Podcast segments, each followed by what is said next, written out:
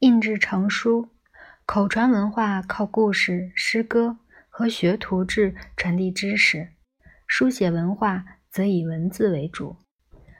由于缺乏合适的书写媒介，使得口传文化演变为书写文化的时间推迟了数百年。我们的老祖先曾经用石板和泥板，但石板和泥板容易断裂，而且笨重，不易携带。木板一掰就断，而且在不少状况下会剥蚀朽烂，壁画无法携带，而且受空间的限制。纸据说是中国的四大发明之一，它的出现解决了所有问题，但一直要到罗马人舍弃卷轴，改用抄本，即现代称为书的东西，纸的潜能才彻底发挥。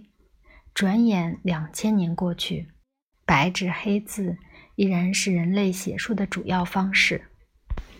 纸比石头或木材柔软得多，它能成为书写文字的守护者，是材料史上值得一说的大事。事实证明，纸张的薄是它胜出的一大关键，因为薄让纸有可塑性，可以多次加工。但堆叠成书后，又非常坚硬和强韧，根本是改良版的木简和木牍。只要加上硬外壳封面，书就成为文字的碉堡，可以守护文字几千年。罗马抄本是把成叠的纸以单一书脊装订成册，再加装前后封面。这种做法胜过卷轴之处在于，纸的正反两面都能写字，可以逐页阅读，不会中断。有些地区采用屏风装订，把一张纸反复折叠成册，也有同样的好处。不过，抄本的长处在于它是单页集合成册，可以把一本书拆给多位抄写员同时作业。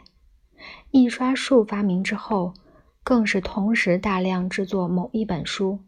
而生物学已经告诉我们，保存信息最有效的方法就是快速复制。据说，《圣经》是第一本以这种方式制成的书。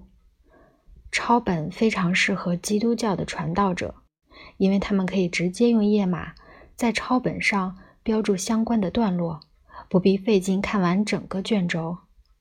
抄本是数字化时代之前的随取记忆，甚至永远不会被数码媒介取代。